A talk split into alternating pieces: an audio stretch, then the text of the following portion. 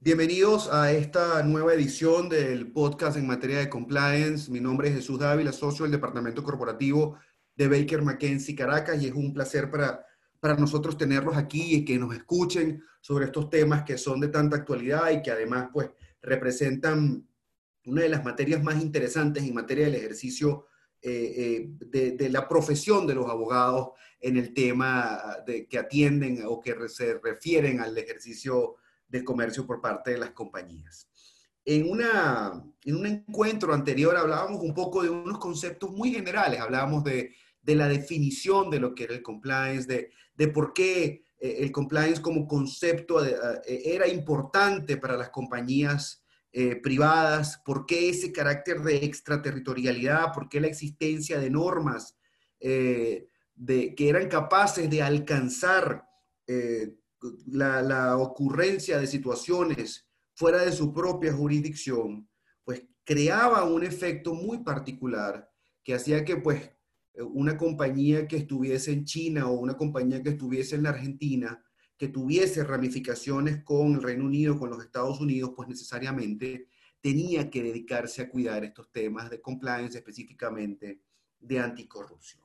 En la entrega de hoy Vamos a conversar un poco sobre algunos cuerpos normativos que son importantes resaltar en el contexto de lo que supone o representa la lucha contra la corrupción y específicamente en el quehacer propio de las empresas privadas. Y también vamos a dar algunos toques técnicos sobre el concepto eh, de la anticorrupción en el derecho venezolano. Solamente dar algunas luces que nos permitan un poco entender cuál es ese entramado legal que de alguna forma configura las normas que tratan de combatir el hecho de la corrupción en Venezuela.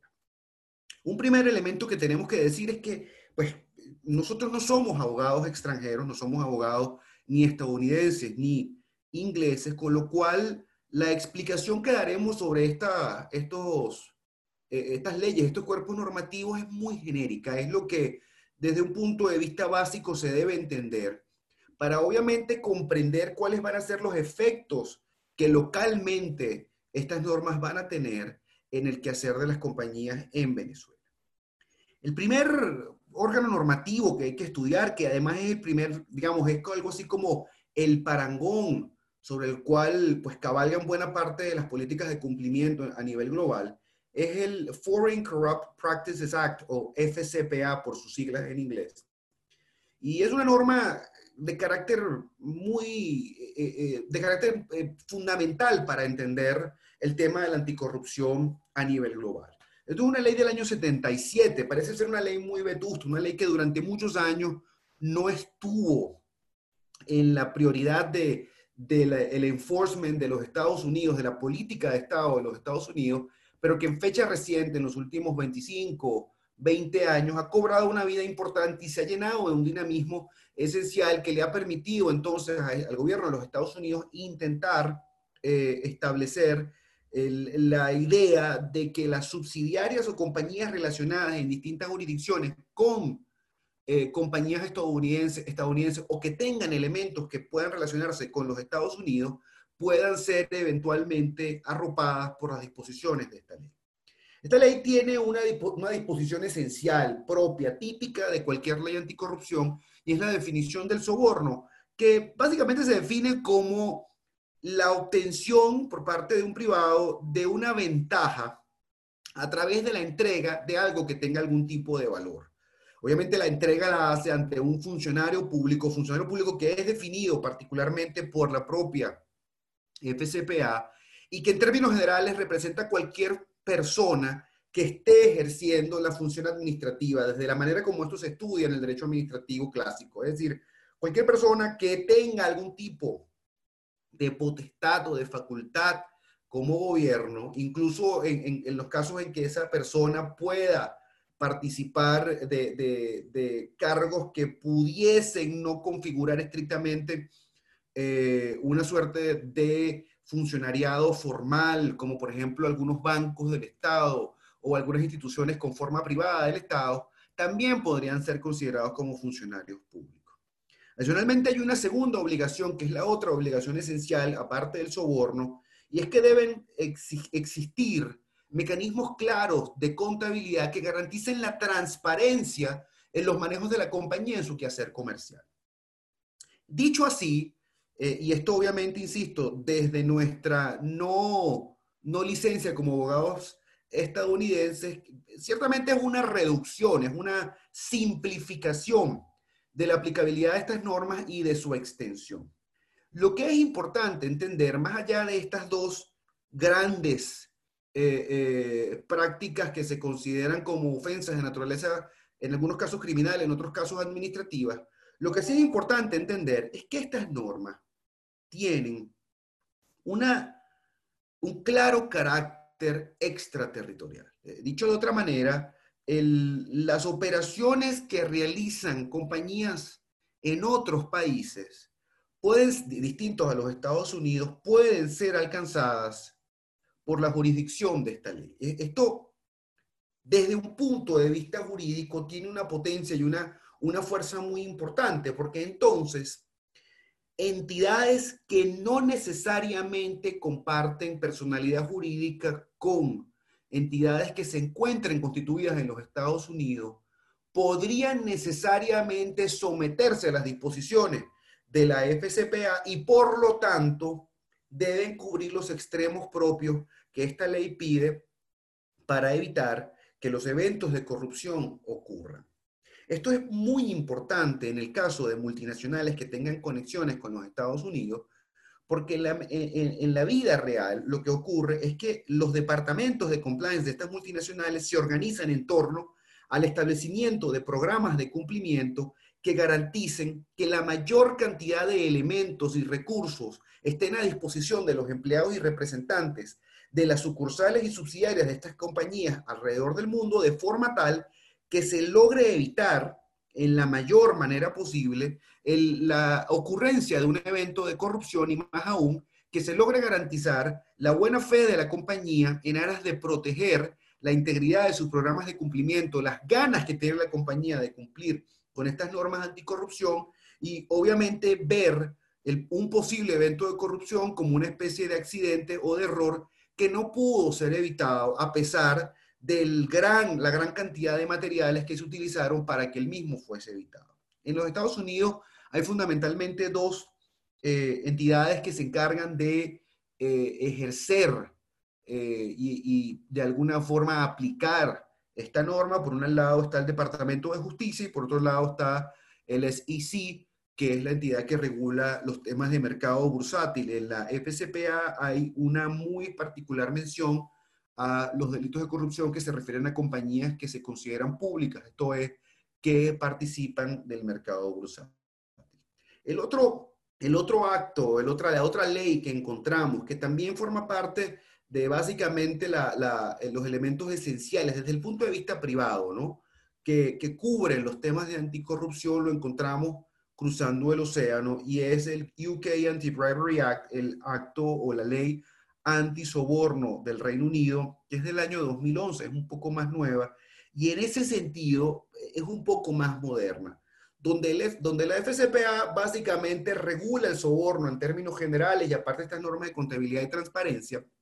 el UK Anti-Bribery Act sí trata de desmenuzar un poco más y trata de darle un poco, trata de darle una mayor sofisticación a la descripción del acto de corrupción que si bien es cierto en términos genéricos puede ser configurable como ese intercambio que ocurre entre el funcionario público y el sector privado, donde uno otorga una ventaja de naturaleza económica que es medible de forma económica y el otro, utilizando su poder, facilita o ayuda a esta persona privada a los efectos de acometer algún acto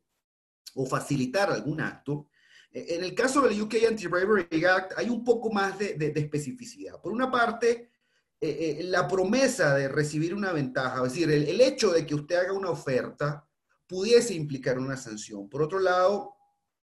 la posibilidad de establecer algún tipo de acuerdo con el funcionario que, que de manera accesoria conlleve a, una ventaja también puede configurar un acto de corrupción. Obviamente prevé el soborno de manera genérica también. Y por otro lado está la imposibilidad o la negligencia por parte de la compañía de evitar el evento de corrupción. Ya en el UK Anti-Bribery Act, eh, lo que de manera administrativa ya ha, resuelto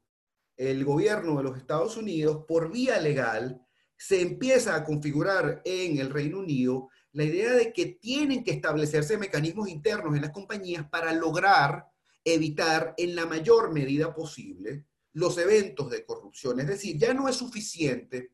decir, yo no sabía, yo no me imaginaba, yo no, yo había dispuesto de un código de ética muy genérico que está por allá eh, tomando polvo en alguna repisa de alguna oficina. No. Esta norma, y, insisto, la naturaleza, la, la, jurisprudencia administrativa, si el término cabe, que ha emitido el gobierno de los Estados Unidos en cabeza del Departamento de Justicia, ha claramente explicado que las medidas que deben tomar los privados son medidas mucho más agresivas, son medidas que tienen que llegar hasta el fondo del establecimiento de, de, unos canales de comunicación, de unas políticas anticorrupción, de, unos, de una capacidad que debe tener la compañía de demostrar que hizo todo lo posible por evitar un eventual hecho de corrupción. La, la, la, la naturaleza propia del UK Anti-Bribery Act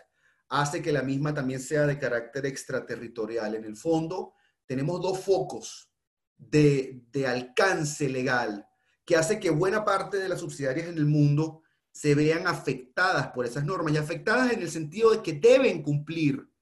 con esos programas de cumplimiento y además deben someterse a esas disposiciones a pesar de haber sido registradas o haber sido incorporadas o haber sido constituidas en jurisdicciones distintas a los Estados Unidos o el Reino Unido. Así las cosas, llegamos a Venezuela. Y en Venezuela, desde el 2003, eh, tenemos una ley contra la corrupción, una ley anticorrupción.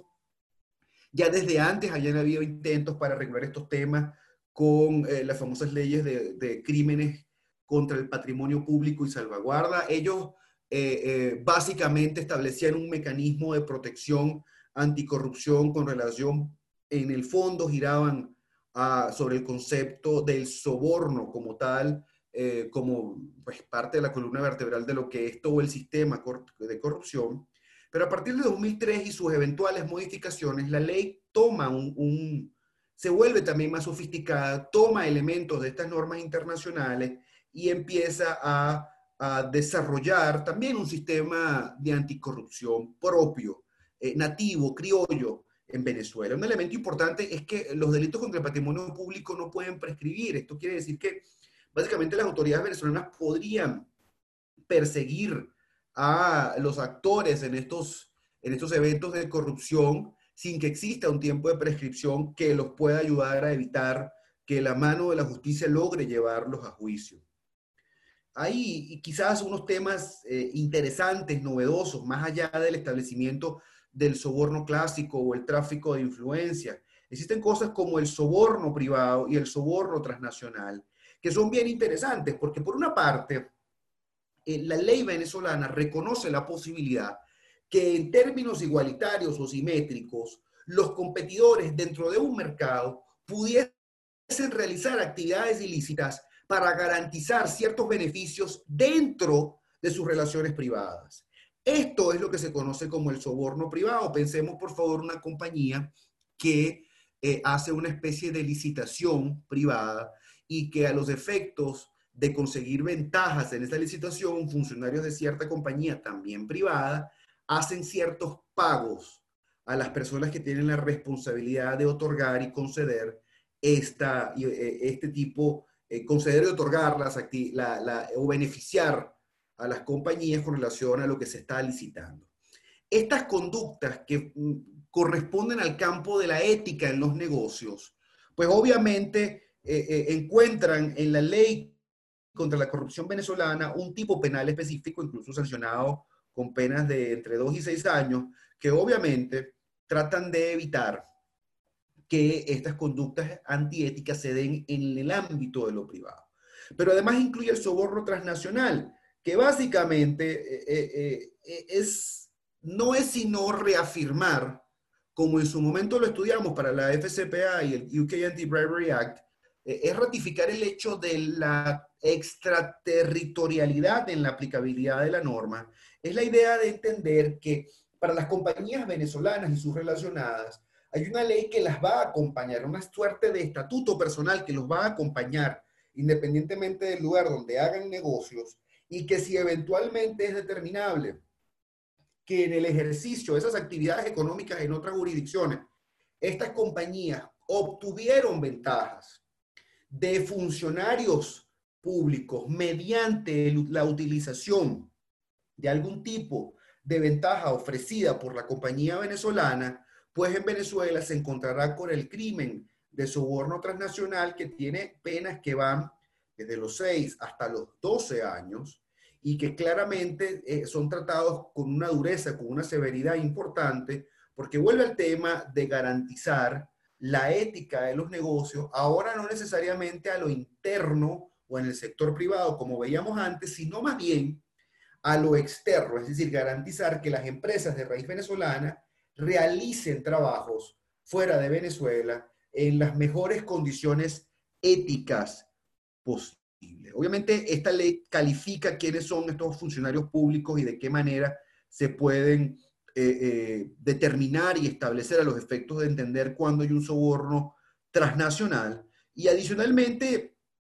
pues se plantea, obviamente, como decía antes, todo un catálogo de delitos tradicionales que normalmente han existido eh, en, la Venezuela que quiere proteger el patrimonio público y que normalmente están relacionados con esa relación entre el sector privado y el sector público y la manera como ellos interactúan. Y en el fondo es tratar de evitar que las posibles intervenciones que haga el sector privado a través del ofrecimiento de alguna coima pueda afectar el funcionamiento propio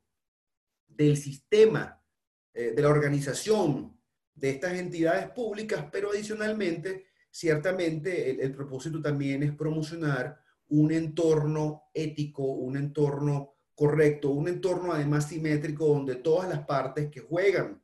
en ese tablero económico tengan las mismas condiciones y no porque algunos estén dispuestos a romper reglas propias del ejercicio natural, de la buena fe propia del ejercicio de las actividades económicas, eh, que entonces eh, esos equilibrios se puedan romper y al romperse, pues también se generen situaciones que modifiquen o distorsionen el mercado nacional. Eh, hay otra ley que vale la pena mencionar en el, contexto venezolano y es la ley orgánica contra la delincuencia organizada y el financiamiento del terrorismo. Esto es una ley que no deja de ser polémica, pero es una ley que en su esencia también tiene algunas particularidades propias de la lucha contra la corrupción. Y tienen unas particularidades porque definitivamente establecen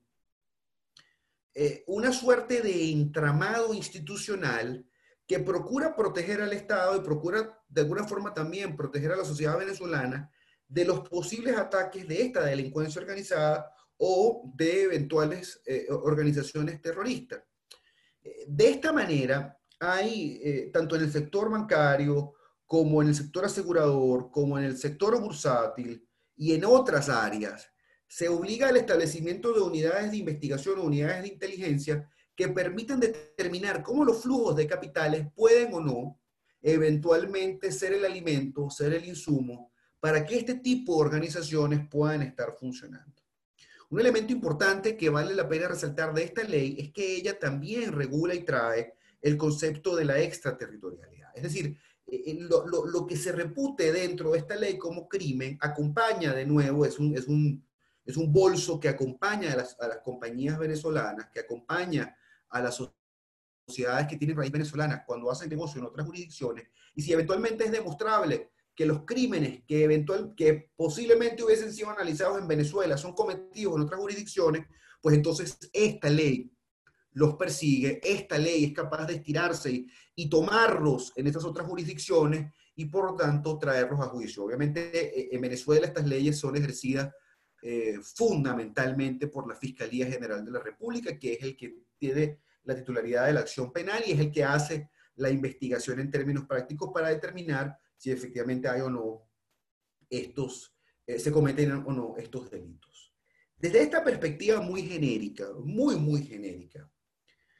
hemos tratado de demostrar que existen una serie de normas que de alguna forma gravitan en torno al ejercicio de la actividad comercial en Venezuela y que obliga a las compañías a establecer mecanismos prácticos de solvencia y protección para no solamente eh, evitar el acto de corrupción en sí mismo, pero sino desde la perspectiva venezolana, sino además considerar esas otras normas de carácter territorial que pudiesen afectar también el ejercicio de, esta, de, de las actividades comerciales de la compañía venezolana. Piensen, por favor, y esto es información pública, que las grandes multas que se han impuesto por parte del Departamento de Justicia en los Estados Unidos no han sido por actos de corrupción que se hayan, se hayan, se hayan acometido directamente en los Estados Unidos. De hecho, eh, eh, en la mayoría de los casos han sido actos que han ocurrido fuera de los Estados Unidos, en países como Argentina, la propia Venezuela y eh, Brasil,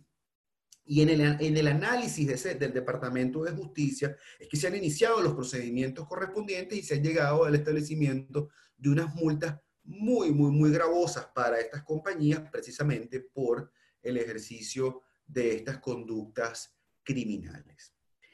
Al, tomar en cuenta esta situación, pues obviamente surge la necesidad de establecer mecanismos prácticos que aseguren al menos que las compañías han hecho un esfuerzo importante que aseguren al menos que las compañías han hecho un intento de entrenar a, sus empleados en estos temas, de forma tal de que no se pueda argumentar que la compañía fue negligente en el manejo de los asuntos de eh, la corrupción y el combate contra este flagelo social. En una próxima entrega, nosotros vamos a analizar un poco algunos aspectos prácticos actuales de los temas de corrupción, de cuáles son esas recomendaciones que las compañías deben asumir en tiempos de pandemia y particularmente qué significa en Venezuela, que es, es una jurisdicción donde hay una regulación importante, donde el sector público interactúa con una frecuencia importante con el sector privado, pues, ¿qué medidas deben tomarse, no solamente en virtud de la ley anticorrupción venezolana, sino además tomando en cuenta estas otras normas que pudiesen también afectar la vida de las compañías en Venezuela? Mi nombre es Jesús Dávila, soy socio de Baker McKenzie en Caracas. Esto ha sido la segunda entrega del podcast sobre temas de compliance. Hasta una próxima oportunidad.